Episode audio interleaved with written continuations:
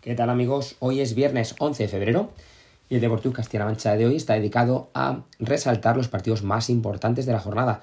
Eso sí, comenzando por el resultado de uno de los partidos aplazados del Vestas Arcos. Recordemos, ha hecho un breve tour por Barcelona aprovechando el viaje y ha disputado nuevamente un partido, en este caso contra Esplugues, el colista, con una dolorosa derrota por 29 a 27, quizá inesperada y que hace que el Vestas Arcos no pueda aumentar la distancia en la clasificación.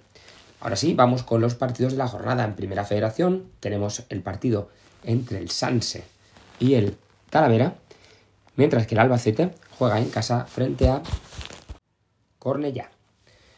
En Segunda Federación tenemos derby regional y es que el Calvo Sotalo Portuano recibe al Club Deportivo Toledo. El Mancha Real juega contra el Marchamalo, es decir, el Marchamalo juega afuera. Y por último, Socuellamos también visita en este caso al Eldense.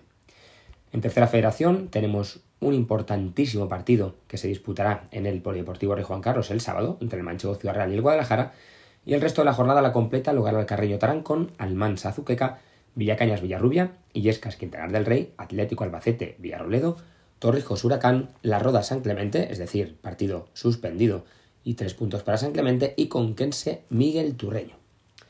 En fútbol sala vuelve la liga después del europeo y Manzanares recibe al Real Betis, por su parte, el Viñalba de Peñas visita la pista del Córdoba.